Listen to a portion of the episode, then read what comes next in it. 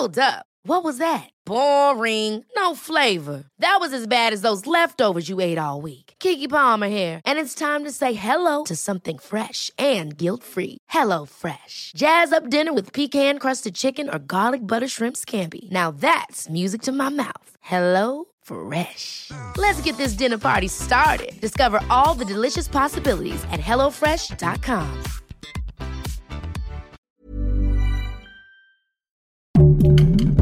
Heraldo Podcast, un lugar para tus oídos. Seremos una guía para que tu salud sea lo importante. Los mejores tips y consejos en Punto Saludable.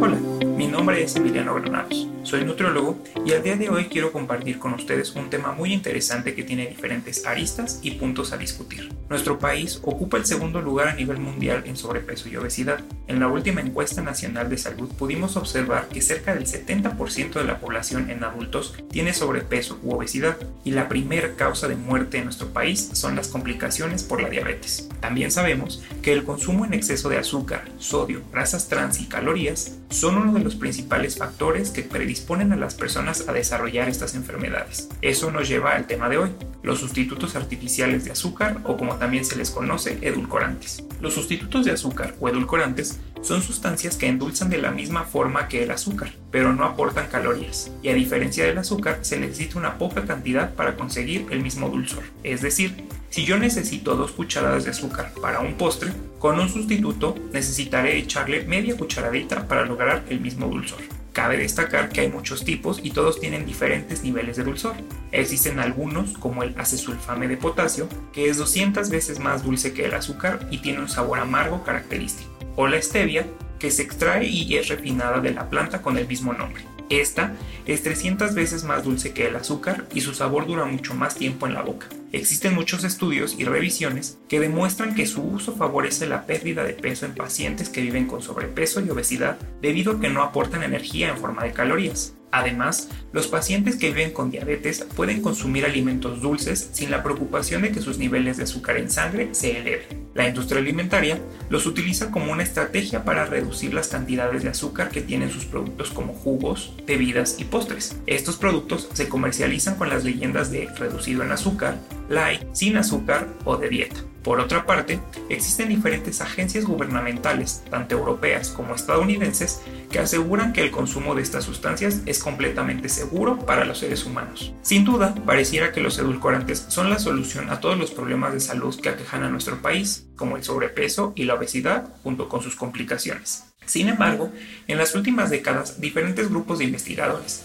médicos y nutriólogos preocupados por la salud de personas, se dedicaron a averiguar si era cierto todo lo que nos prometían. Se ha observado que en los niños que consumen alimentos con edulcorantes desarrollan una preferencia por los alimentos dulces y se acostumbran a estos sabores. Esta preferencia puede desarrollar malos hábitos alimentarios que si se mantienen en la vida adulta pueden convertirse en un factor para el desarrollo de sobrepeso y obesidad.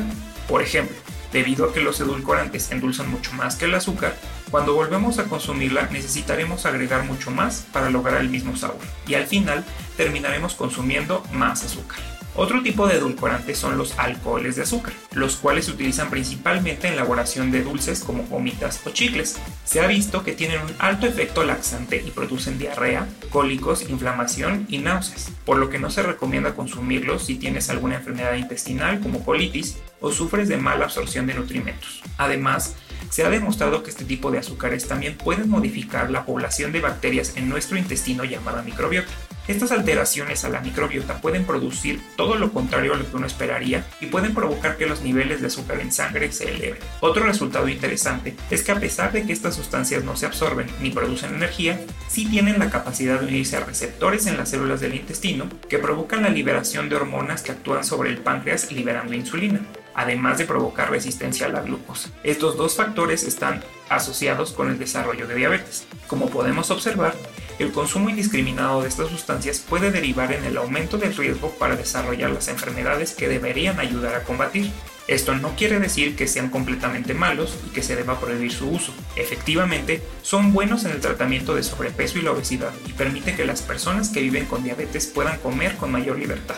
El problema está cuando se utilizan de manera arbitraria e irresponsable. Las personas que quieren comer más saludable compran alimentos sin azúcar, light o bajos en azúcar sin saber que están consumiendo estos aditivos. Y debo señalar que no es su culpa, sino de las empresas que venden estos productos con la idea de que son más saludables. El nuevo etiquetado frontal de alimentos y bebidas, además de los hexágonos que advierten sobre el exceso de azúcar y otros nutrimentos críticos, tiene dos leyendas. Una que advierte sobre el contenido de cafeína y otra que advierte justamente del contenido de edulcorantes y hace énfasis en que no son recomendables en niños. Esto con el fin de que la gente sepa qué productos contienen estos aditivos. También cabe destacar que el azúcar no es nuestro enemigo y no debemos satanizar su consumo. Más bien, ser conscientes de nuestros hábitos y ser moderados para evitar caer en el exceso. A todos nos encanta comer algo dulce de vez en cuando y no somos más o menos saludables por ello. Ahora que ya sabemos un poco más sobre los edulcorantes, podemos tomar mejores decisiones a la hora de comprar nuestros alimentos. Muchas gracias y hasta la próxima.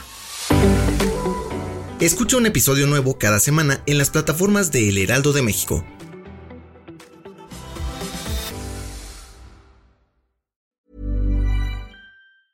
Hi, I'm Daniel, founder of Pretty Litter. Did you know cats tend to hide symptoms of sickness and pain? I learned this the hard way after losing my cat, Gingy. So I created Pretty Litter, a health monitoring litter that helps detect early signs of illness by changing colors, saving you money and potentially your cat's life. Pretty Litter is veterinarian developed, and it's the easiest way to keep tabs on your fur baby's health right at home. Go to prettylitter.com and use code ACAST for 20% off your first order and a free cat toy. Terms and conditions apply. See site for details.